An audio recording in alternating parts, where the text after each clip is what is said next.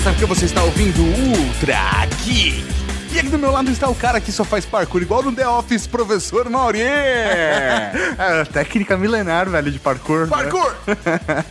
parkour! Temos aqui a presença daquele cara que prometeu que vai dar um curso de graça pra gente. o agente especial da Cavalaria Geek, Leonardo Akira. Só, só tá faltando aceitarem o convite. O convite tá aberto ainda. Ô, velho, Caralho. gordo fazendo parkour, mano. Eu tenho medo, eu tenho medo. Eu tenho medo de me quebrar inteiro. Gente, é, isso é padrão. Uma hora ou outra você vai machucar, seja no parkour ou na vida. Olha! Onde o pessoal pode te achar? No site lepartanos.com ou no site Parkour Brasil escrito com Z.com ou no Facebook, facebook.com barra Parkour Brasil escrito com Z. Então, o tema de hoje, Tatu? O tema de hoje é parkour. É isso aí, mas não vamos falar disso agora. Vamos falar depois dos Recadeia! recadinhos. Recados! Você falou de um jeito tão pomposo, mano. Parkour!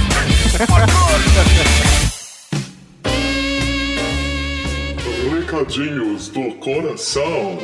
Coração não, caralho. Tá bom, recadinhos. Recadinhos, mal! Aqui para mais uma sessão de recadinhos do coração, senhor Tatacan. Exatamente! Sem oxigênio! Para começar esses recadinhos do coração, Cavalaria Geek, estamos falando sobre o Outubro Rosa. Exatamente! Você garota, você garoto, não importa o gênero, não se esqueça de fazer o autoexame para você ter duas bolinhas nas tetas. Nas mamas. Teta é da hora, né? Teta é uma palavra legal de fazer. Algumas Teta. pessoas, algumas pessoas levam teta num, num- num- num conceito pejorativo. É mesmo? Como? É. Teta é tão da hora, velho. Então, eu também acho bonito falar teta, mas tem gente que acha horrível. Entendi. Ah, não fala teta! Já ouvi, já ouvi isso. É mesmo? É, então assim, pra você que tem problema nas mamas, nos seios, no busto, Da teta. nas tetas, É muito fácil, muito simples. É só fazer o autoexame ou ir ao médico pelo menos uma vez por ano, né? se você tem alguém na família que já tem caso de câncer de mama ou tem alguns índices de que pode ter problemas, vá a partir dos 35 anos e faça um exame anual pra garantir que não tem problema. O resto das mulheres a partir dos 40 e você, homem, também tem que se preocupar. O índice é bem menor, mas vale acompanhar também. Show de bola, que beleza, Então hein? por isso, professor Maurinho, nós estamos com. Eu tô com uma cueca rosa, não vou mudar o site. Não, não vou mudar o site. Eu apoio, eu apoio por dentro. É cueca rosa. E é isso. o meu mamilo é rosa, então tá É beleza. isso aí. Meu mamilo é rosa, o que já vale pra galera. Beleza, então, lembrando, Cavalaria Geek, que estamos apoiando o projeto do Café Brasil lá no Kikante. Exatamente, professor Mauri. Café Brasil, 10 anos em livro. Se você quiser contribuir, é só clicar aqui no link do post. Cerca de 20 dias ainda pra contribuir. Vamos ajudar esse projeto que tem 10 anos a fazer mais 10 anos. Exatamente, estamos felizes com tantos projetos que apoiamos. Nem todos deram certo, né? Sim. Mas vários que a gente apoiou deu certo. É isso aí, então, Então- vamos continuar. Se, se a gente acredita, a gente vai continuar apoiando. É a força da cavalaria geek. Sabe o que a gente podia fazer, Maurinho? O quê? Porque assim, no outubro rosa, Hum. a gente podia receber das nossas ouvintes mamilos rosas. Tem Olha. tudo a ver. Câncer de mama, rosa. O que você acha? teta. Mamilo e teta. O que você acha, Mauri? Eu acho justo, então, mauri.redgeek.com.br. Ou melhor, manda no ultrageek.redgeek.com.br ou no tato.redgeek também, cara. O Mauri não deva ver. E o que tem agora, Tato? O que tem agora? Teta. Tem podcast! Podcast, podcast, podcast. Podcast. Olá, galera, somos os irmãos Diogo! É você assistir agora! Vai Ei, galera, o negócio é o seguinte: vocês sabem o que é parkour? Parkour é isso aí, ó! Esses esportes dos caras das piruetas, manobras! Mas nosso não! Nosso é diferente, nosso é. Matamba! É a mesma coisa! Só que o nosso é feito de idiota! Beleza! Estamos aqui hoje para falar de parkour atendendo a pedidos da Cavalaria Geek. Ah, rapaz, prometemos e trouxemos agora o agente especial para falar de parkour, já que, velho, o maluco manja tudo. E as pessoas não têm noção do que o parkour é mais geek do que ele aparenta. É, velho. Existe uma conexão entre o parkour e o universo geek, apesar de a maioria de vocês estar sentado numa cadeira agora. Então, para começar, o que, que você acha da gente explicar a história do parkour? É, eu não sei a história do parkour. Parkour! Parkour! Parkour! Por que, que você acha que eu trouxe o, o Akira, velho? Eu nem estudei pra pauta. Eu vou, eu vou, eu vou dar uma resumida na, na história, porque tem vários detalhes, mas o parkour mesmo, ele surgiu em Nice, na França. Ele foi criado por David Bell, Sébastien Foucan e outros membros de um grupo que é muito conhecido como os Yamakazes. Aquele grupo da máfia japonesa. Isso, Não, Yamakasi. não, Yamakase. O Léo já falou pra gente, é Yamakazi, né, a pronúncia certa. E, e tanto que tem um filme chamado Yamakase, Yamakazes, Guerreiros Modernos, Samurais dos Tempos Modernos, um negócio assim. E é muito louco porque pega uma filosofia oriental que envolveu esse início da construção do parkour. O parkour, assim, a gente fala hoje em dia de parkour, a gente lembra do David Bell, porque ele é o que passou no filme B13, B13 Ultimato. Ele é um cara muito conhecido pelo, Pela pelo- mídia. pela mídia. Então ele que ficou o cara precursor, o criador, só que ele não fez aquilo sozinho. Então muitas pessoas falam, ah, quem criou o parkour? David Bell. Não, cara, a família dele ajudou, os amigos dele O ajudou. pai dele era bombeiro e passou muita coisa de referência pra ele também. Exato, porque o parkour ele tem uma base muito forte no método natural de George Herbert, que é um método de exercício que você não fica dentro de uma academia.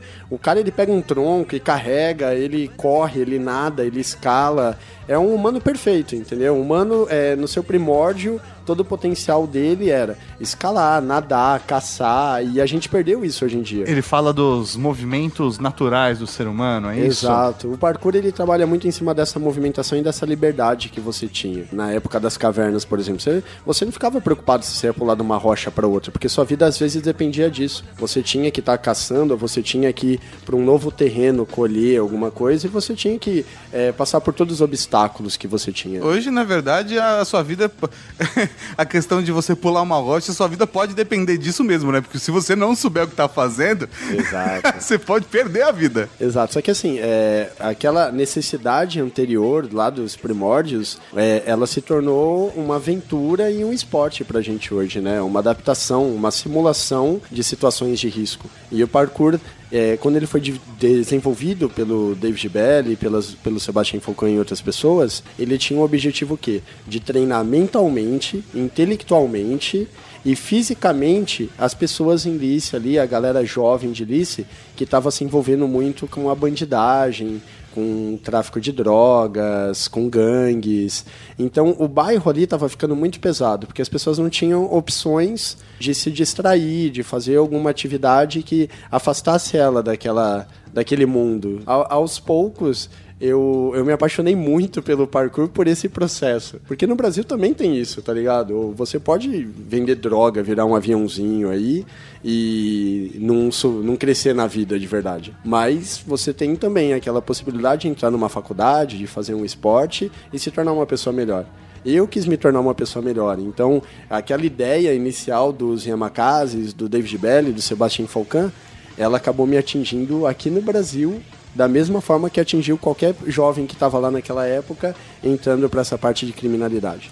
É muito curioso, né, isso que o Akira tá colocando, que a gente vê normalmente esses preceitos, né, essa base em artes marciais. O cara fala, ah, não, porque a filosofia do karatê quer pegar a essência e ajudar a, a pessoa a se desenvolver. E é muito é curioso você ver isso, essa base muito oriental, né, essa Aham. base da, da, da, da luta marcial num esporte totalmente moderno, contemporâneo e urbano, né? Isso mesmo, é, é uma adaptação. O David Belli, ele era um ótimo lutador, ele teve uma passagem em artes marciais muito grande. O Chao Tem uma história Belli- parecida com a dele. o, o Chao Belli, que é o irmão dele, também. Então a família do David Belli é muito grande. Eles vieram de um bairro super simples e hoje em dia o cara é conhecido mundialmente. Todo mundo gosta do cara. Tem pessoas que não gostam dele porque tem uma dor de cotovelo, queria ter tido a ideia e não teve. Mas ele por exemplo, o David Belli, ele fundou a base e o fundamento do parkour. E o Sebastian Folcan, ele meio que por culpa da mídia, de agências e tudo mais, ele- eles foram pedindo muita ac- acrobacia, muito mortal, muitas coisas assim. Entendi. Então, o Sebastian Folcan ficou conhecido como criador do freerunning. Entendi. Entendeu? Então a gente tem duas vertentes. Tem o parkour, que é ir do ponto A ao ponto B, da forma mais rápida e eficiente possível, que é um método até tático, militar, que pode ser utilizado. E tem o freerunning, que é o que a gente vê muito no YouTube. É o cara pulando do muro pro outro, virando mortal de costa e pula de novo no Que ele muro. não é um vira- parkour prático, não é prático, Não né? é, pra, é estético. É só pra As ficar bonitinho. Pira, as É. mina pira, tá ligado? tipo no Sonic. É, Você ensina os dois. Exato. Na verdade, assim... Esse daqui é pra sua vida, esse daqui é pra sua vida. É, assim, é tipo tocar violão, pode ser bonito e tal. Tem toda a parte musical, que a música toca a alma do homem, mas também toca a alma das mulheres, né? Aí quando o negócio fica bonito. Aí frita.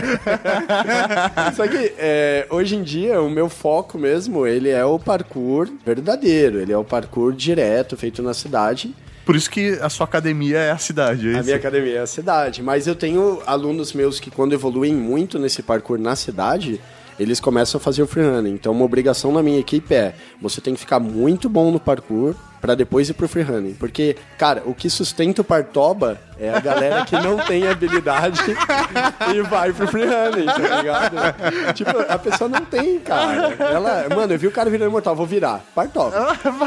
E, cara, eu gosto muito de ver isso, velho. Mas como que o David Belly começou esse treinamento? Como que eles começaram em ilícito? Então, a, a curiosidade do pessoal que convivia em volta dele começou a atrair ele. Tipo, o que, que essa galera escalando parede, pulando de um lugar pro outro, o que, que eles estão fazendo? E aí. o- Churrasco! Estamos roubando! Quer uma TV? Aí, aí ele pegou e falou: Não, brother, a gente tá usando a arquitetura que a gente tem em volta para desenvolver as técnicas de parkour. E o parkour é essa atividade. Parkour em francês significa percurso. Tanto que no começo no Brasil chegou como le parkour, que muita gente até fala hoje, e é uma forma errada de falar, porque o le é um artigo. Aham. Então, O ele- percurso. o percurso. Então, o le parkour é o, o percurso. Entendi. Só que é o. Aí seria um ocraseado. Exato. Isso. né? Então é o lecraseado do cara. É o Lé Parkour. Ler parkour. E é- aí teve uma campanha no Brasil aonde todo mundo começou a falar, meu, vamos tirar o lê do parkour, tá ligado? Vamos só falar o parkour pra corrigir isso daí. E o David Belly, quando ele tava com essa galera jovem lá no início do parkour em Lice, é, todos eram apenas curiosos. E ele, com essa curiosidade, ele começou a explicar: ó, a gente tem uma nova atividade que está na rua, que você não vai ter um gasto com uma academia, com aparelhos, nem com nada, e você tem todo dia um desafio novo, porque a arquitetura ela te permite isso. Você mudar um movimento que é da esquerda para a direita, da direita para a esquerda, você ganha uma gama gigante de movimento. Nisso ele começou a seduzir essa galera com um esporte novo, que afastou todo mundo da bandidagem Aham. e fez com que todos eles quisessem incluir isso na vida deles de uma forma mais social. Então todo mundo começou a filmar os treinos de madrugada, que ele ia com a galera, toda a galera vestida de branco, cara, de madrugada. Aí você fala, meu, o certo seria de preto pra ninguém te ver. O parkour é, na rua, ele é ao contrário, você quer que as pessoas te vejam. Não que você ficar que você fique Você não é um ninja, você, você é um atleta. Você é um atleta treinando e você não tem nada pra esconder. Pra que, que você vai ficar se escondendo? Ah, o cara tá subindo ali na parede do João, tá ligado? Às vezes o João sabe, só que o cara tá de branco pra todo mundo ver que ele está subindo a parede do João. E isso é muito bacana. O David Belli, ele fez isso, mas ele nunca falou a respeito. E eu peguei isso do legal. David Belli, de mostrar que você está treinando parkour. Então até no uniforme mesmo eu coloquei em laranja o uniforme, que é pra chamar atenção. E, Legal. cara, ele ganhou todos os jovens há 20 anos atrás, agora tá indo pra 30 anos, né? É, a gente tá há, velho. há 30 e poucos anos atrás, ele ganhou aquele monte de jovem, ganhou um jovenzinho chamado Leonard, que ficou conhecido como Akira, e tá aqui hoje falando sobre essa paixão. check out, check, check out, check, check out, check, check out, check, check out, check, check out, check out, check out my melody.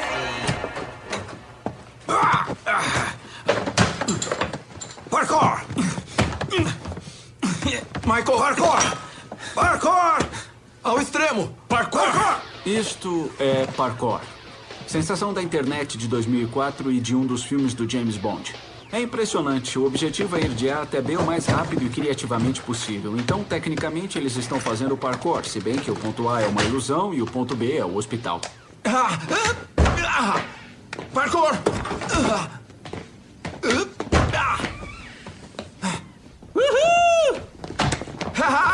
Red, pula a cela, vai, pula, pula, pula! Ai, eu tô indo agora! Sai daí! Parkour! Sai, sai daí! Sai, sai! Parkour! Vem, Passa por parkour! cima! Por cima da câmera! E aí, vamos todos juntos ou um por vez? Por aqui, olha só. Do caminhão, pras geladeiras, pras caixas, giro total pros engradados, salto de costas e energético na lata de lixo. É isso aí! energético! Uhul! É. Parkour, parkour! Parkour! parkour, É isso aí! Vamos lá, parkour! é isso aí. Vai, Ed! Refrigeração Vans.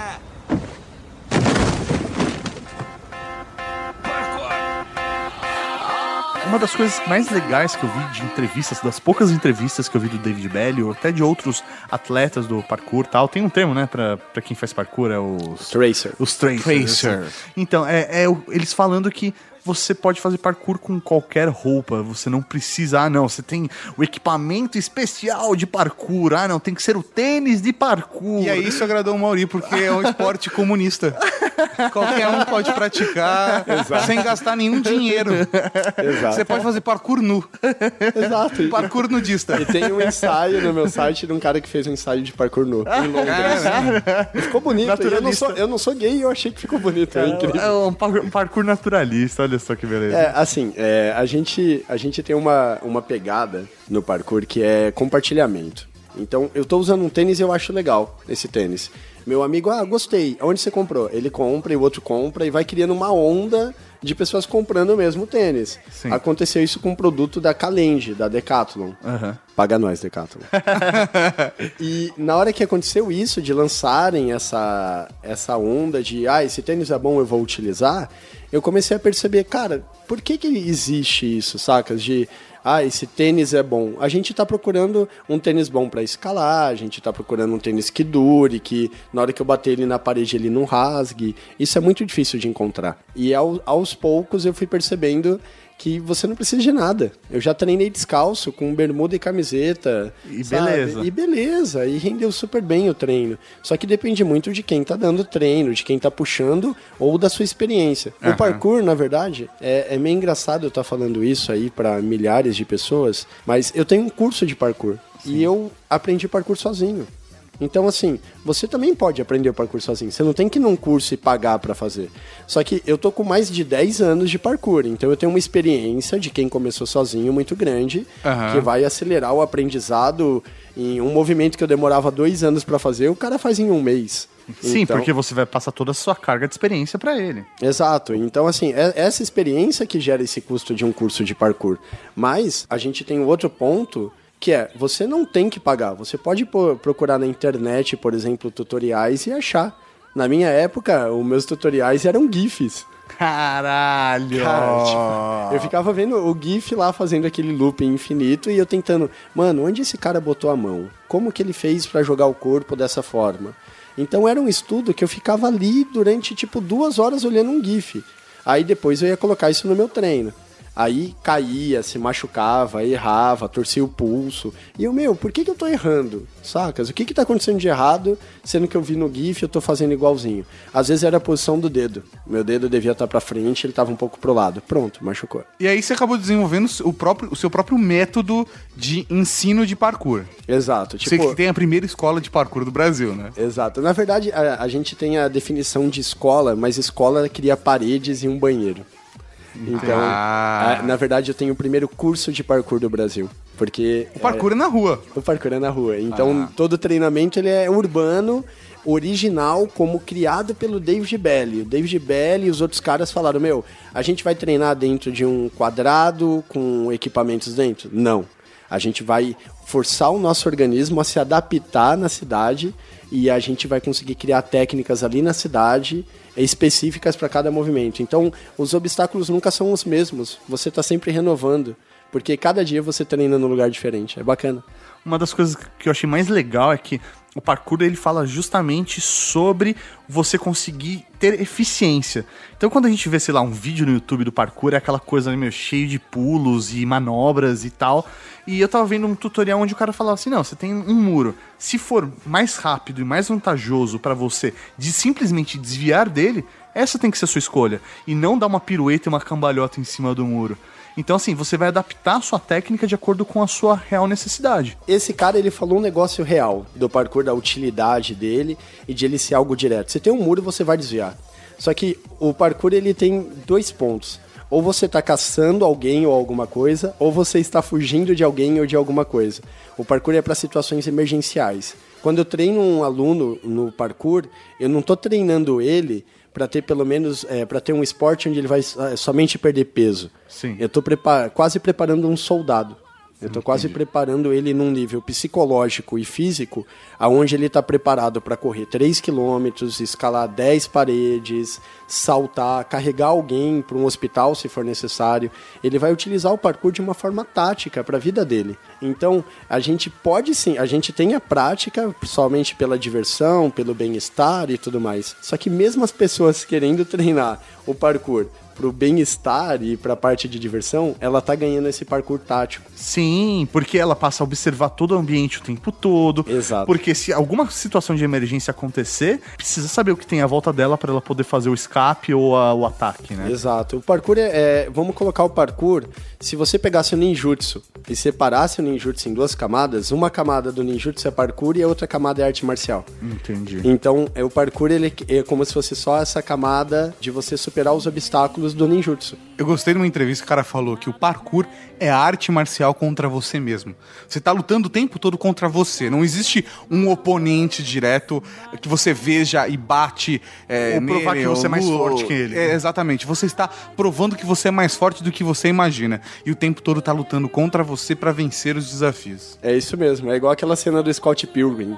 Que ele luta contra ele mesmo. Sim. Só que no final eles ficam amigos. E ele sai, tipo, e aí, cara, beleza? É todo medo, todo anseio dele tá ali. Ele tá conversando com aquilo. O parkour não tem competição. A gente tem muitas marcas que querem criar competições e gerar receita com isso. Dá pra entender esse padrão. A gente tá no mundo capitalista. Eu vi a cara do Mauri agora. Ele ficou tipo, é, É, Mauri. Tá, tá errado, tá errado. Só que a, a verdade é essa. A gente tá nesse mundo que as marcas querem o cara que pega a moto e salta de um penhasco e vai duas mil pessoas ver, e ele tá com a marca lá de um energético. Eles querem isso. Só que. Nem foi direto sua referência. Ninguém, ninguém Não. sabe o que você tá falando. Não, então. Só que, ao mesmo tempo. Essas pessoas, quando colocam parkour, elas querem colocar o parkour as pessoas se degladiando. Então, eu falo para meus alunos assim: cara, você quer competir? Tá, tudo bem, só que você vai perder um pouco da filosofia do seu treinamento. Você treina para superar seus medos. A partir do momento que você for competir, você vai treinar para superar o medo do cara. E aí nisso você vai se machucar, se lesionar. Você vai, vai entrar num- numa outra vibe. Você vai perder a base filosófica do parkour, que é de você ajudar o outro cara. O cara tá fazendo lá a técnica do seu lado. Ah, vamos pular aqui esse prédio? Vamos, vamos pular esse prédio. Aí, você sabe que o cara tá correndo errado e ele pode errar. Se você vai competir contra ele, você não vai querer ajudar ele. Você vai falar, meu, ele vai Deixa errar. ele cair. Deixa ele cair, porque eu tenho que ganhar, entendeu? Só que na minha equipe não tem isso.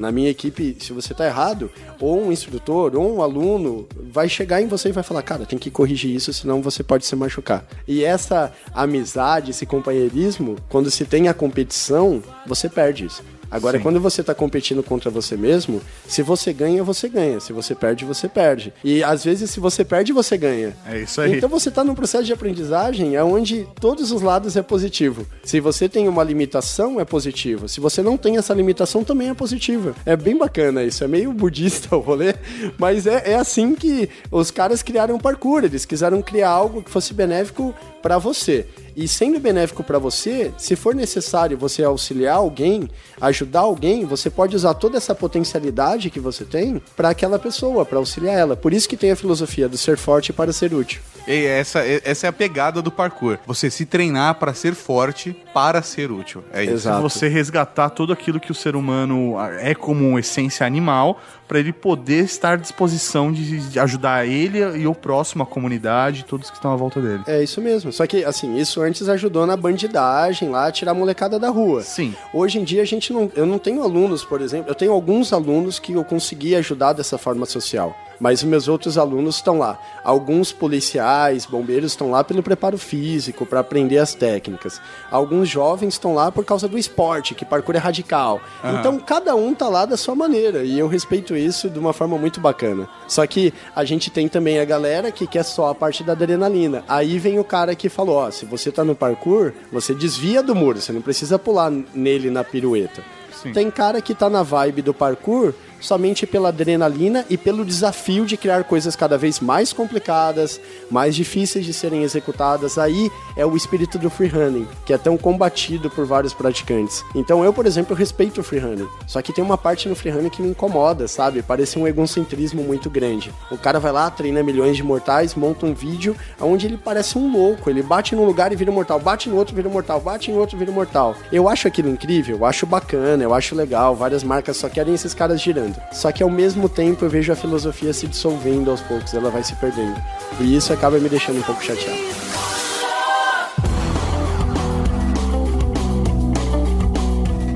Salve amigos da MTV, Chivits de volta na área e hoje a parada é o parkour. Pra quem acompanha essa bagunça, hoje eu vim trocar uma ideia com as meninas do esporte, elas que deixam a coisa mais florida e eu vim ver um pouco desses movimentos delicados.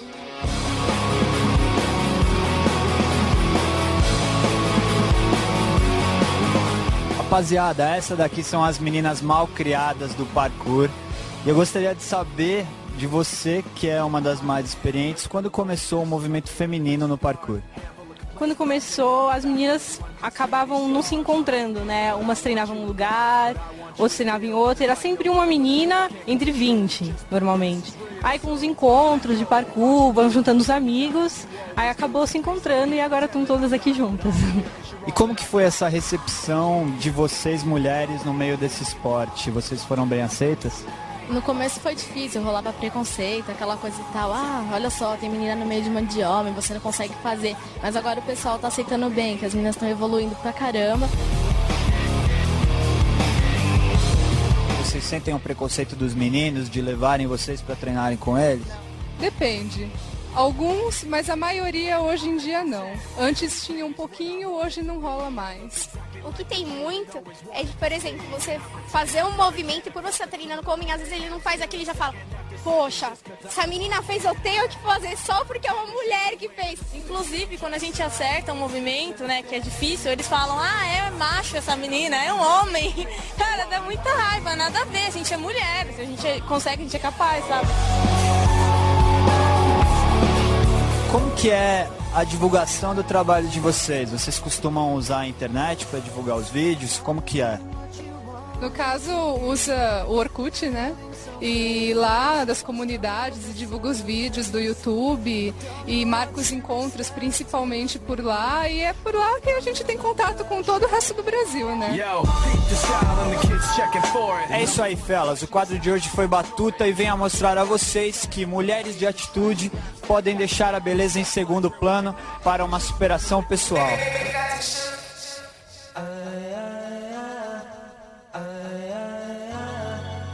Beleza, mas a gente tá acostumado com referência de free running. Você tá falando do parkour mais prático e com uma motivação tão bonita, né? Filosófica. A pergunta é: dois gordos conseguem fazer parkour? que você tá falando que a gente pode treinar. Aí você vai ficar, você vai me ficar, vai ficar pulando de um pé só na calçada? Isso é parkour? Qual, qual é, qual é o treino pra dois gordos igual a gente? Porque tem gente que tá ouvindo e falando assim: ah, tá ok, é muito bonito. Mas a primeira aula que eu vou fazer, eu vou morrer. Entendi. É que a gente, na verdade, o, a metodologia do meu curso chama Lepartanos e não foi eu que criei essa metodologia, o nome. Eu criei a base dela, mas o nome meu aluno que deu. Então ele chegou e falou: Nossa, o treino hoje tá muito pesado, tá um treinamento espartano. Na verdade, um treinamento lepartano, por causa do Le Parkour com o espartano. E aí a gente percebeu que. Você foi lá, registrou no NPI, foda-se seu aluno. Não, eu pedi a autorização. Foi bacana. Mizu, um abraço, é nóis. Tá ligado? Assim, é, a, gente, a gente criou uma ideia aonde o treinamento tinha que ser espartano te preparando pra algo. Só que eu não sei pra que você tá se preparando. Às vezes você tá se preparando pra combater um ataque cardíaco. Às vezes você tá se preparando pra uma prova da Bravos Race. Eu tive um aluno meu que ele se preparou pra entrar na SWAT. Que da hora. Então, assim, o cara, ela, ele era bombeiro aqui do grupo de operações especiais e tudo mais, e ele ficou treinando comigo por dois meses. Então, o cara, ele fazia 100 flexões em um minuto. Eu não faço, tá ligado? O cara era Caralho. gigante, o cara vinha armado, com, ele vinha com duas armas no treinamento. Eu, falou, eu falava, brother, você não vai subir parede com essa arma na cintura, você vai ter que tirar. E aí a gente brigou um dia lá, feião, de discutindo, gritando, apontando ele na cara do outro, aí eu ganhei, ele tirou a arma e foi treinar. então ele viu que eu tinha razão, eu tinha argumento pra aquilo. E ele passou, e ele tinha que fazer um salto, uma das competições lá da SWAT, da avaliação, era ele bater o pé na parede e pular uma parede de 3 metros. E ele aprendeu a fazer isso numa parede lisa. Quando ele chegou lá, tinha um degrauzinho na parede. Ah. Ele bateu o pé e pulou direto. Cara, e o tempo, era contado um tempo, tinha um cronômetro ali. Ele tava lá na posição trigésima, não sei quanta, ele foi pra quarto lugar. E o cara passou. Animal. entendeu? Então eu tenho o maior orgulho disso. E o apelido do cara, o nome do cara é Akira. Meu apelido é Akira e eu fiquei feliz pra caramba. Ele representou lá.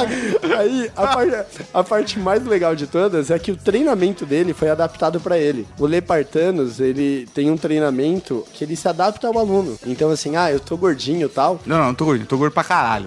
Meu joelho tá podre. Meu Não, joelho tá beleza. todo. Eu tô com uma dor no calcanhar há duas semanas que não passa. Então, aí fudeu. Não, mas assim, o, o nosso treinamento, a gente tem um treinamento pra perder peso. Depois que o cara perde peso, ele ganha força. Depois que ele ganha força, ele ganha resistência. Depois que ele ganha resistência, ele desbloqueia outros níveis de técnica. Então, assim, pro cara fazer uma técnica avançada de parkour, a gente vê no YouTube o cara fazendo um negócio incrível, você só tá vendo o movimento, você não tá vendo o preparo físico que o cara tem. Você não viu as mil flexões que ele pagou naquela semana, as abdominais, o quadrupedal. Você não viu tudo que ele fez. Você Aham. só viu o resultado, entendeu? Todo mundo vê os- as cachaças que eu tomo, ninguém vê os tombos que eu levo. Exato, é isso mesmo. Então, assim, a gente tem um treino que dá pra qualquer idade, qualquer peso, fazer o treinamento. E esse treinamento ele vai ser adaptado pra você, dependendo das suas limitações. No caso, meu, do Mauri, ele vai colocar a gente pra rolar. Não, a, a primeira coisa que vocês iriam fazer é exercício cardiorrespiratório. Eu ia colocar vocês pra correr um pouco, pra fazer alguns exercícios de salto, fortalecimento de joelho, de braço, de lombar. Mas que é feio ver um gordo fazendo parkour, é, não é? Cara, eu tenho um aluno meu que pesa 122 quilos. Mas ele tem 2,50 metros de altura. Não. Ele tem 1,23. Cara quadrado, né? É, tipo... É, é, esse cara, esse cara tanto faz pular ou dar volta. Não, só que assim, o cara. Não, não, não ele. Pularem ou dar volta nele, né? Nossa. Só que a, a parte mais legal é que ele tá lá e tá todo mundo tipo, meu, o que, que é esse cara aí fazendo movimento? E ele tá lutando, cara. Aquilo lá é ele competindo com ele mesmo. É o que a gente acabou de falar. É. É bonito de ver. E, você- e eu vejo o cara chegando, nossa, cara, ó, eu dei uma diminuída aqui na bebida e eu cortei o chocolate ali e eu já perdi tantos quilos. E é bacana. Só que eu tenho uma limitação, que é o quê? É, alguns casos eu não consigo cuidar. Eu tenho que pedir para um personal trainer com formação em educação física, com o CREF dele ali brilhando, auxiliar esse cara, porque ele precisa de uma ajuda mais profissional do que a que eu posso dar. Então, por mais que eu estude muito, por mais que eu pesquise muito, eu entrei na faculdade de educação física e eu saí, sacas? Porque eu percebi que estava muito limitado para algumas coisas ali, não era hora ainda de eu entrar. E aí, ne- nesse ponto, eu percebi comigo mesmo assim: meu, eu tenho que estudar muito o que os professores de educação física estudam, me aprofundar muito nessa parte física, mas eu tenho que me aprofundar mais no meu método e saber a hora certa de falar não pro aluno. Então, existe uma avaliação do aluno, a aula teste dele é avaliativa tanto para o aluno avaliar o curso quanto para eu avaliar o aluno. Então o cara chega lá, eu chego no final da aula, falo, ó, vou te dar o seu feedback. Cara, na boa, vai no médico. Você tem que ir no médico, você tem que passar no nutricionista, você tem que fazer uma avaliação física. Não dá. Eu sei que você quer treinar, mas não dá. Então eu nunca atropelo as outras profissões, entendeu? Se o cara tem um problema psicológico mesmo, eu chego lá e falo pro cara, brother, você tem que tratar esse tique nervoso que você tem, porque isso tá te atrapalhando. Na hora que você fizer uma técnica de parkour, se você tremer no ar assim, você vai morrer. então, cara. tipo, tem isso. Tá, se você também vai perceber se o cara tem condições ou não de participar do- do Exato, seu curso. Exato, tem uma avaliação, entendeu? Eu nunca atropelo outras profissões, porque eu sei que cada pessoa se baseia em um estudo, se baseia numa avaliação. Então no parkour é diferente. A educação física, por exemplo, não tem o parkour, é, coisas que influenciam o parkour na prática. Então existem cursos de parkour que só valem para Europa, por exemplo, que eu tentei fazer e eu peguei e falei, cara, esse curso vai trazer algo de bom para mim ou não? Não, só gastei dinheiro à toa porque no Brasil não tem validação, não tem uma certificação que vale no Brasil. Então a partir desse momento eu pensei, cara, eu tenho que me profissionalizar desenvolvendo toda a estrutura do meu método. Aí o bagulho vai ficar bom. E depois disso o curso cresceu. Então eu tinha no começo cinco alunos, virou 50 e hoje a gente tem mais de 100 alunos na Parkour Brasil. É bacana. Uma coisa que eu percebi, assim, favor, me corrija se estiver errado, é é realmente pura observação, né? Parkour, ele tá muito baseado em alavanca e você utilizar velocidade e força para conseguir ganhar nova, novo impulso. É isso mesmo? Que, como funciona a técnica do parkour? Então, na, na verdade, aí você falou de uma estrutura avançada da técnica, isso é bacana. É, o parkour ele trabalha muito, as pessoas falam, nossa, como que o cara consegue subir essa parede? É velocidade e força aplicada com resistência. Então, velocidade para você correr até a parede. Força, para você bater o pé na parede e não criar uma lesão no seu joelho, porque se você não tem preparo, aquele impacto repetidas, repetidas vezes ali, ele vai lesionar o seu joelho. E aí depois disso daí, você teve essa força para segurar esse impacto, você tem que ter a resistência para você pegar a parede e dali você conseguir puxar todo o seu corpo para cima e terminar a subida. Então, Senão você vai bater, bater o pé e cair de costas. Pode acontecer. Pode acontecer. Ou vai deslocar o joelho, ou vai torcer o seu tornozelo. Acontece muitas vezes isso. Entendi. Então, é, eu percebo que a gente tem que ter sim uma velocidade, força e uma resistência. Só que elas não são individuais. É como se você comprimisse tudo isso e tivesse tudo de uma forma como se fosse uma bateria hipercarregada com três elementos diferentes. Entendi. Então tá tudo ali. Se você precisa de força, tá ali. Se você precisa de resistência, tá ali. Se você precisa de velocidade, também tá ali. Então, o que, é, o que a pessoa desenvolve no Lepartanos é a força e a resistência e um pouco da velocidade. Porque uma das coisas que eu quebrei no curso foi o quê? Gente, ninguém quer ir para um curso de parkour e ficar correndo. Você correr um pouquinho para aquecer, tudo bem. Mas eu posso pegar e falar, tá, tô, você acabou de fazer a sua aula e eu quero que você, durante a semana, corra meia hora no parque. Tudo bem, você sabe que isso vai te fazer bem. Vai lá e corre. Você não precisa ensinar ninguém a correr, né? Exato, cara. É meio ridículo, sabe? Entendi. Você tá pagando e o cara fala, ó, você vai ficar três horas correndo. O meu curso tem aula que tem quatro horas de duração. Eu deixo o cara correndo duas horas ele morreu, cara. Nossa, Você perdeu o cara ali já. Não, já era. E eu percebi aquilo. Perdeu literalmente às vezes, né? Sim. Exato. Tipo, pera. tá ligado? Alguém faz a respiração boca a boca aí, ajuda. Sabe? O bagulho é muito tenso, cara. Só que é bacana porque você quando consegue limar um pouco as coisas que não vai adicionar em nada pro aluno, você consegue melhorar o curso. Então eu consegui chegar num grau de qualidade do meu curso que ele é palpável, sacas? Então faz com que essa taxa de evasão ela seja baixíssima. É, o meu aluno, assim, ele quer ficar no curso, ele só sai quando ele muda de país, quando ele vai fazer uma faculdade nova, aí é bacana. Tá ligado? Porque ele não é que ele fica preso ali. Porque Sim. as pessoas prendem muitas pessoas com contratos. Aí você fica naquele curso que tá te enrolando. No meu curso, o aluno ele, ele paga sempre a mensalidade antecipada do mês que ele vai treinar. Então, quando falta tipo 10 dias pra ele pagar a mensalidade, ele pode falar: aquilo eu tenho que me afastar, tudo bem? Tudo bem, não tem multa, não tem nada, saca? É uma grande propaganda do Le Parkour. eu, eu chamei ele aqui pra falar de Le Parkour, né? Ou do Parkour e o filho da puta faz uma propaganda de 45, 50 minutos. É muito filha da puta. É muito filha da puta. Não, mas não, vocês vão entender. Eu vou explicar.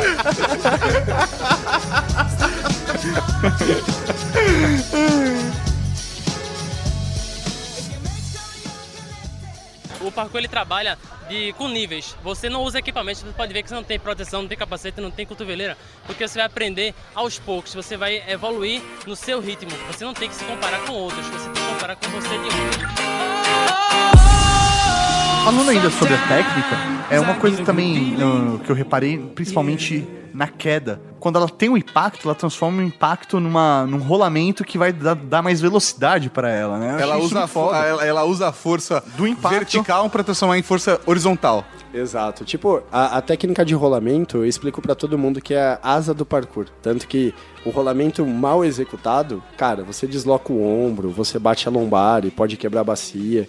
E eu já vi isso acontecer. E não foi com alunos meus. E pra quem, tem, quem tá velho, o cara cai, faz o rolamento e sai torto. Porque é, o labirinto já não ajuda mais. Não, no- é, a parte mais legal de tudo é que não, não tem esse impacto todo que aparenta. É, é que a técnica tem que ser bem executada. Eu fui autodidata. Então, assim, quando eu comecei a rolar, eu já tinha uma base do Aikido que me auxiliou muito. Agora, o É, rolamento. no judô a gente aprende algumas coisas já de rolamento também. Então, é, só Não, que- sei, não com a mesma intenção, né? Exato. Só que, por exemplo, no jiu-jitsu, no judô, quando você vai rolar, a técnica que eles te passam é pra você jogar o braço por debaixo do seu corpo. Aham. Então você ganha o ângulo. E no parkour você não pode fazer isso, porque você tá em queda. Sim. Então você tá caindo lá 3 metros de altura. Se você jogar o braço pra debaixo do seu corpo e fazer a base que foi ensinada lá. Você vai estourar sua costela inteira, né? Exato. E, e tirando que você vai deslocar o seu ombro. Aham. Então, assim, eu vejo muito cara, ah, eu sei rolar, então mostra. Aí o cara vai lá e faz, eu, beleza, brother, vamos lá. Você sabe cair e ficar parado, que é o que o judô te ensina. Exato. Você vai ser arremessado, vai, vai cair e vai ficar lá. Isso. E aí você vai tentar levantar ou entrar com outra chave. Aham, assim,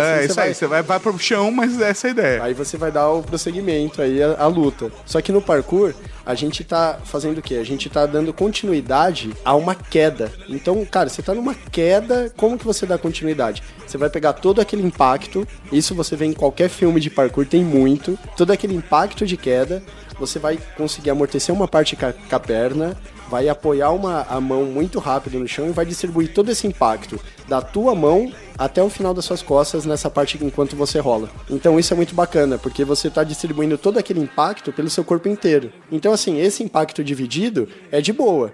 Agora, se você tá numa queda dessa, igual a gente vê em vários filmes, no B13 dá pra ver isso. O cara tá pulando de 4 metros, ele cai de pé e bate só a mão no chão, o seu joelho não aguenta isso, o seu joelho estoura. E tirando isso, que tem alguns caras que conseguem, partoba, né? Eles conseguem, tipo, cair de pé e ainda bater o joelho na cara. Nossa! Tá ligado? Então, tipo, eu conheço caras que quebrou todos os dentes, que o dente ficou cravado no joelho do cara. Nossa! Sabe? O cara que já bateu o joelho na cabeça e trincou o crânio, Não, sabe? agora, agora não é mais o processo de vender seu curso, tá desanimando. Não, não. Cara, tem morte mesmo. Se você for se envolver nisso, já tá avisado aí, tem que ser sangue no zóio. Olha, olha tá o ligado? do cara, Tem- é muito cuzão. É, você tem, você tem que estar com força de vontade mesmo, senão fica na tua casa aí com seu Playstation aí. Saca? entra, no, entra no seu YouPorn, porque, cara, se você não tiver força de vontade pra nada na tua vida, nem a mina que você quer pegar você consegue. Tá ligado? Então você tem que levantar a cabeça e falar: Meu, eu quero tentar isso, porque você vai suar, você vai abrir bolha na mão. A gente não tem ar-condicionado, cara. Você tá treinando na rua, num sol de 40 graus. Aí, meu, vai ter que botar a mão no chão e fazer flexão. Ah, tá quente o chão. Se vira, rapaz. Aí o cara. mija Aí não, tem- já teve cara que olhou pra mim e falou: Ah, mas eu vou fazer a flexão e você não vai? Não, a gente vai fazer junto. Aí o cara, isso daí com 30 alunos. Aí, aí o cara olhar e falar: Pera aí, mas o chão tá pelando. Eu falei: Meu, você vai descer comigo. Se for abrir as bolhas da tua mão, a minha mão também vai abrir bolha.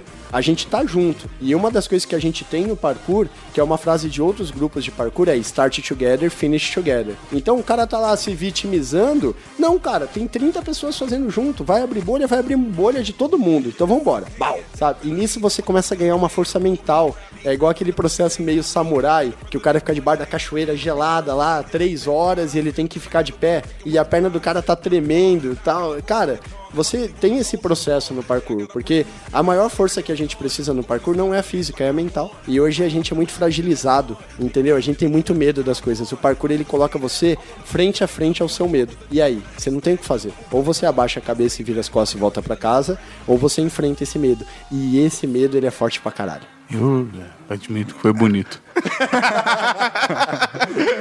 Pô, é que eu tô falando de coração, eu tô falando. né? é, do que você é, ama. é a vivência, velho. O bagulho é louco. Uma coisa que eu fiquei curiosíssimo, que eu achei mega interessante quando descobri, é, é- é que o parkour foi disseminado pela internet.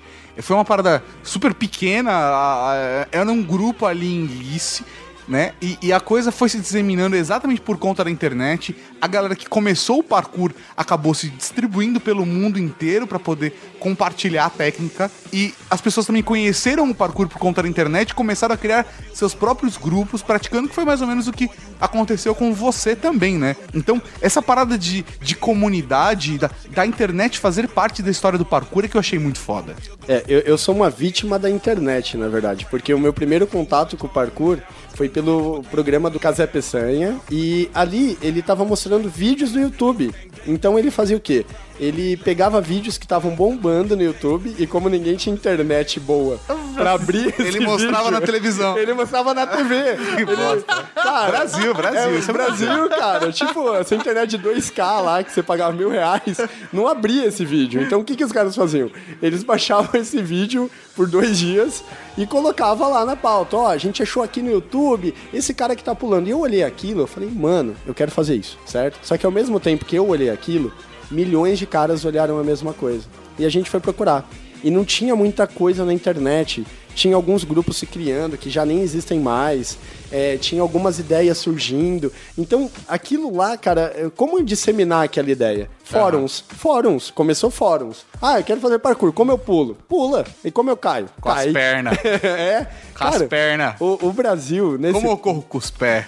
Exato. Como, como, como que eu vejo com os olhos? como que eu cheiro com os nariz?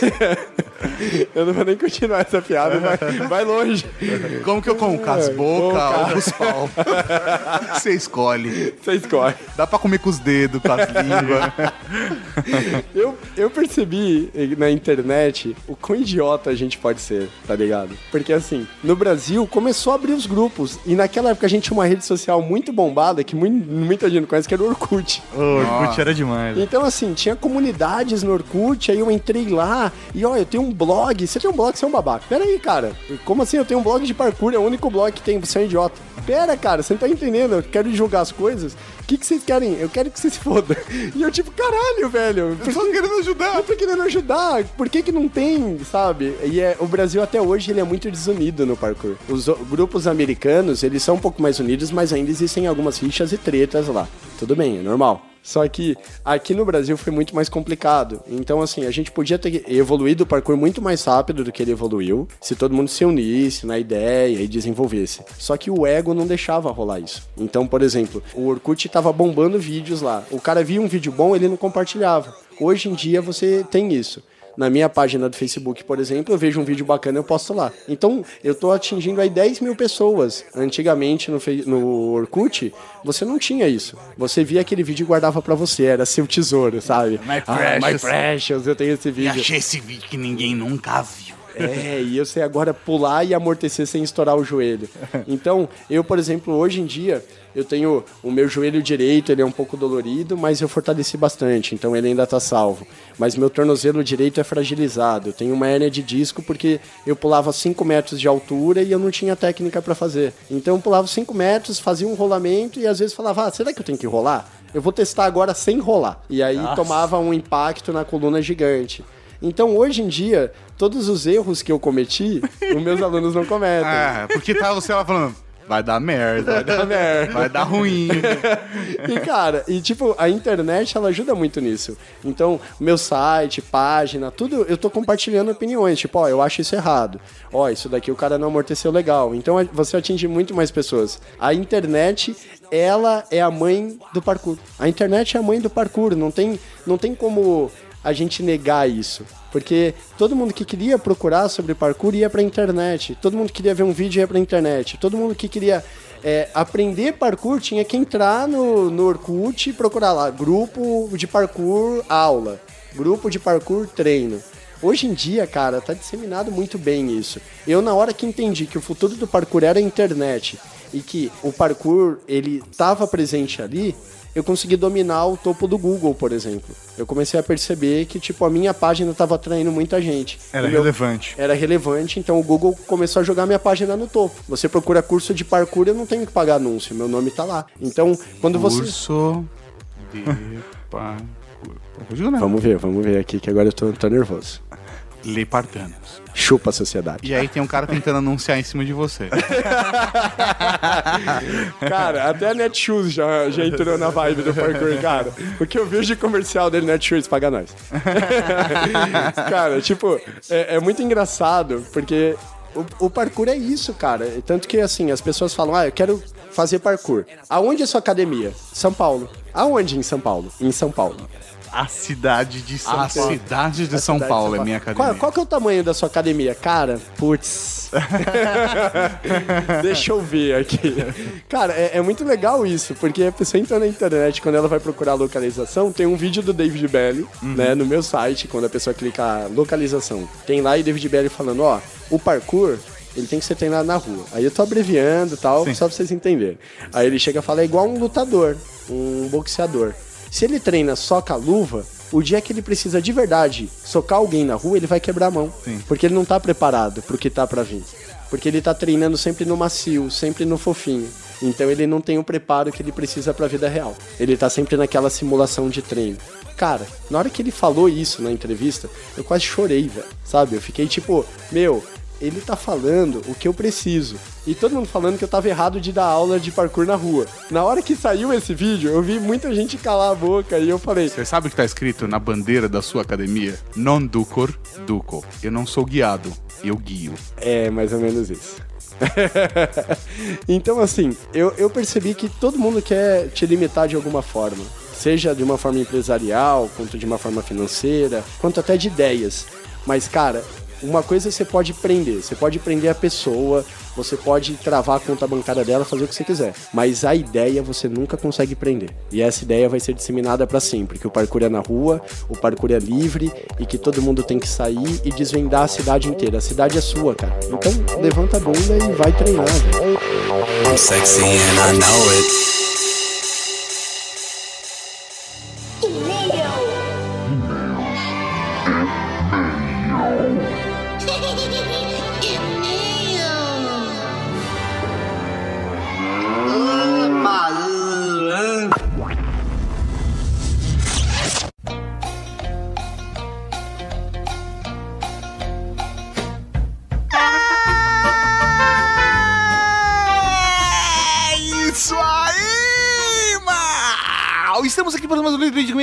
De comentários, comentários batinhos, muito, muito, muito, trageek. É isso aí, comentários, momento batismo, E todo Raul, mundo. isso. E-mails também. No Ultra Geek. Isso, no Trageek. Porque às vezes eu grito muito rápido, as pessoas também não entendem, né? Então eu tô É, avisando. Isso, é, isso já tá facilitando, né? É isso aí. Muito obrigado pelo seu serviço comunitário, Ah, mano. é, Tamo, junto, né? Isso, você merece o prêmio Nobel de alguma coisa. pra começar, como faz a pessoa mandar e-mail? É muito fácil, é muito simples. Você manda pro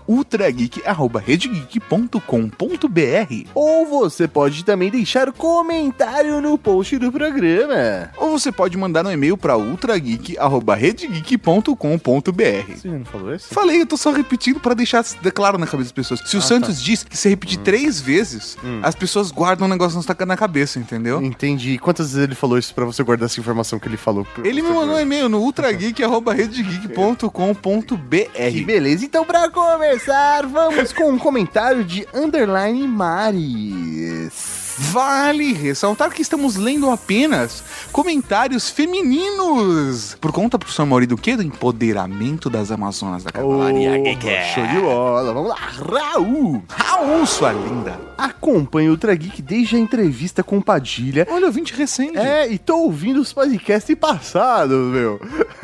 Você tá aqui na moca. Vamos lá, Mauri. Tô muito feliz de ver esse tema por aqui. Então, Raul para Underline Maris. Um Raul.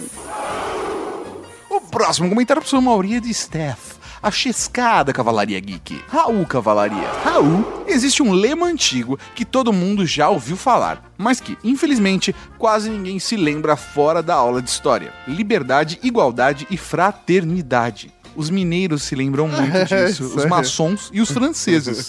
Todos os seres humanos são livres para fazerem o que quiserem, possuem os mesmos direitos e obrigações e devem tratar uns aos outros como irmãos, sempre respeitando o próximo. Acho incrível como uma ideologia tão bela e conhecida ainda não se fincou no intelecto de todos. Mulheres como Mary Curie, Virginia Woolf, Clarice Lispector e todas que participaram de movimentos feministas já mostraram que não somos meras marionetes de porcelana. É, caralho. É?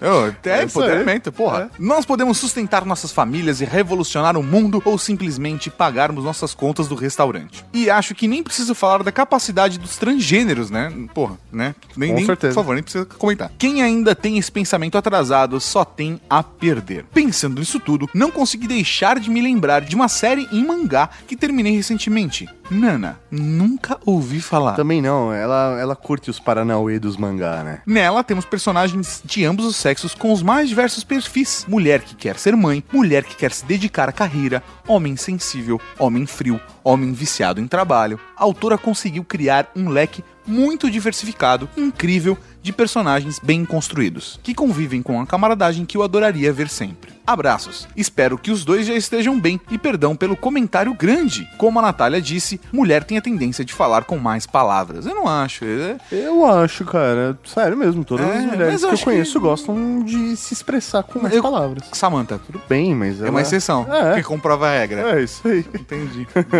então é isso. Então tá bom. Então, Raul pra Chesca da Cavalaria. Raul, sua linda.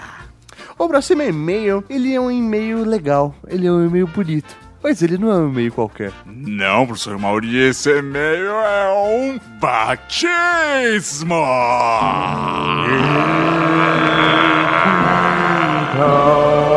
Esse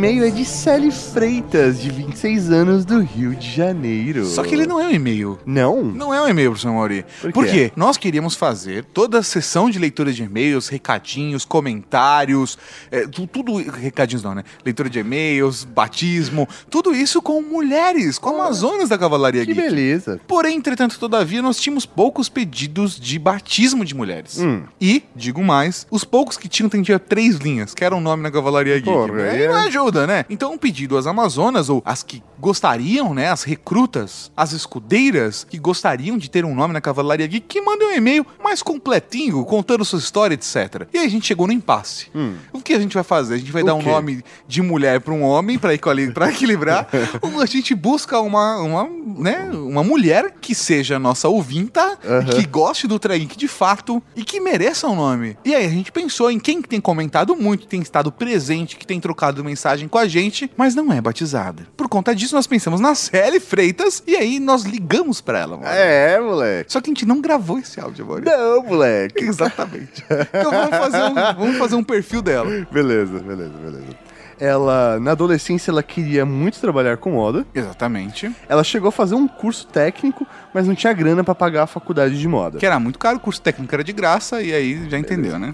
Ela trabalhava no financeiro de uma empresa, fez um teste vocacional e descobriu que tinha tudo a ver com a contabilidade. Olha só. Que beleza. O namorado dela zoa com ela que ela manja tudo de Excel. É muito que ela bom. fez aula de Excel 1, 2, e ela ficou muito puta com isso. É porque eu tava falando com ela no telefone e atrás tava o namorado zoando ela. Ah, ela das planilhas! Das planilhas! e ela, cala a boca! Ela começou a zoar ele, que era comunista, sabe? Tipo, pra tentar amenizar o lado dela, mas ele não ia ganhar batismo. Quem vai ganhar batismo é quem? Ela, se fudeu. A mina da planilha. A mina da planilha. Ela trabalha com contabilidade. Planilha. Ela gosta muito de dinheiro e cerveja. Ela, ela coloca numa planilha todas as cervejas que ela já tomou e quanto de dinheiros ela já gastou. Ela quer dar aula pra viajar mais e beber mais. Ela gosta de planilha e álcool. É, no momento da ligação ela estava bêbada. Ela tava bêbada a hora que eu liguei pra ela. Que beleza. Bebaca. Eu pensei que ela não tava me atendendo as primeiras vezes porque ela tava trepando, metendo. Porque a Cavalaria Geek é transante. Transante, mas não, não tava, Não. mano. Ela tava bêbada. que beleza. E aí ela até se entregou um pouco Ah, e tá, tal. E fez- aí a gente ficou ali naquele impasse, porque ela ficou com receio de que a gente ia zoar ela, e é óbvio que isso vai acontecer. Mas- Porque ela gosta de planilha e álcool. Contabilidade de álcool, Mori. Ela, mas o importante de tudo é que ela use tudo isso pra ganhar dinheiro. Exatamente, exatamente. Se ela, se ela ganhasse dinheiro pra beber, fudeu, cara. Ia ser a vida mais feliz do mundo. se ela, se ela ganhasse a vida bebendo, viajando o Brasil pra conhecer as bebidas locais, ela ia. Caralho, feliz. Então, professor Mauri, ela que tem essa postura, ela que é pé de cana, que gosta de planilhas. Mas pensando sempre no dinheiro. Pense sempre no dinheiro, Mauri. Porque ela, ela, ela, ela é rainha das planilhas, Mauri. Eu sei. Então, Sally Freitas, ajoelhe-se. A partir de hoje, tu serás conhecida como a mercenária da cavalaria que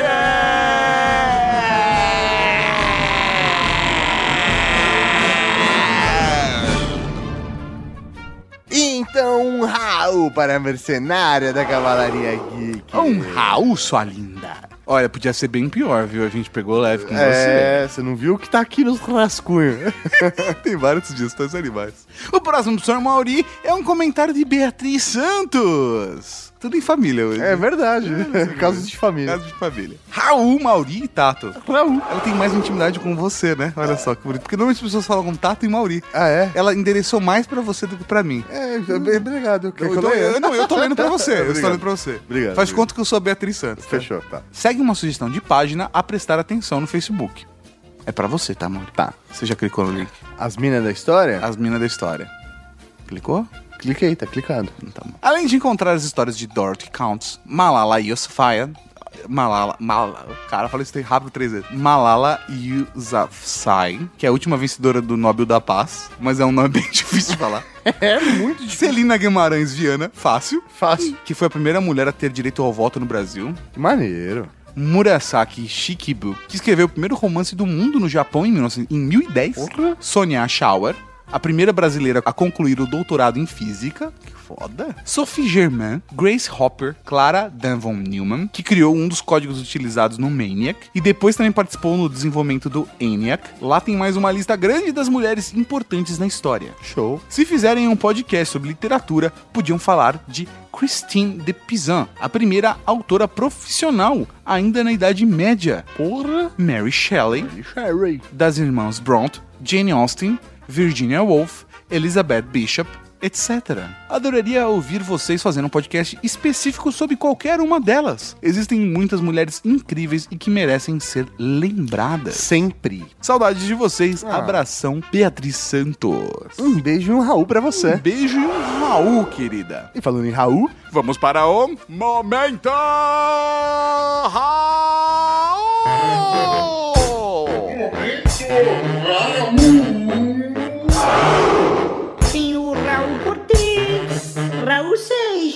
Raul Gazola, Raul Gil, Raul Júlia. Cara, tem Raul pra caralho aqui.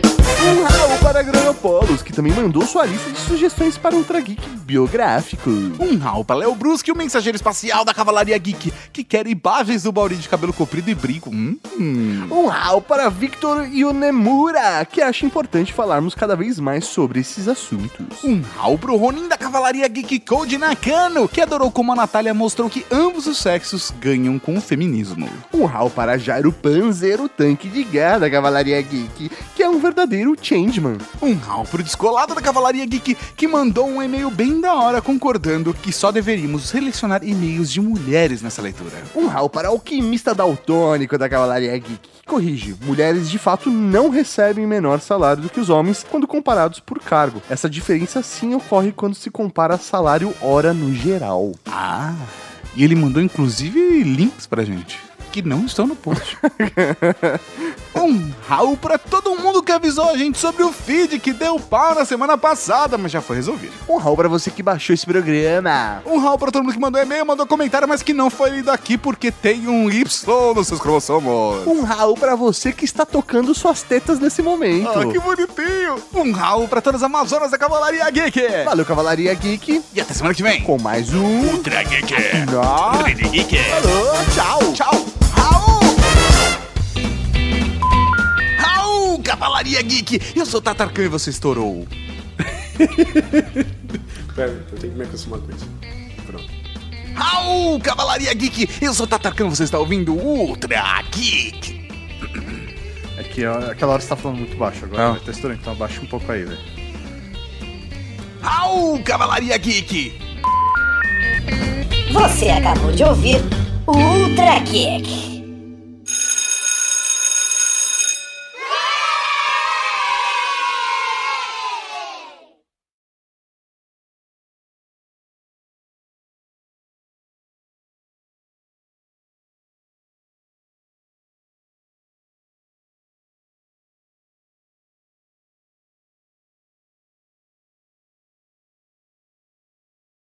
Isso é Simoninha canta aquele canto. Ah. Oh, Mais que um nada, sai da minha frente que eu quero passar. Parece mesmo. É. Ele, ele fala desse jeito, assim, ele canta. É, A- até hoje, toda vez que eu lembro ele fazendo alguma piadinha assim, eu lembro do I'm Batman. Saca assim? Podemos? Podemos.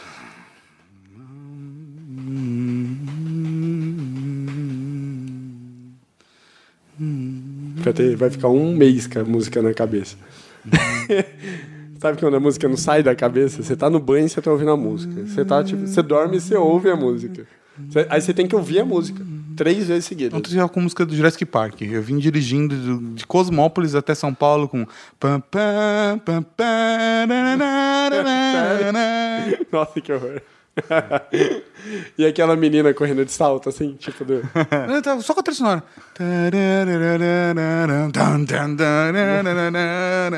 Caralho. É, é isso. Tô gravando. Ah, que bom. Obrigado por avisar, Mário. É. Bora lá.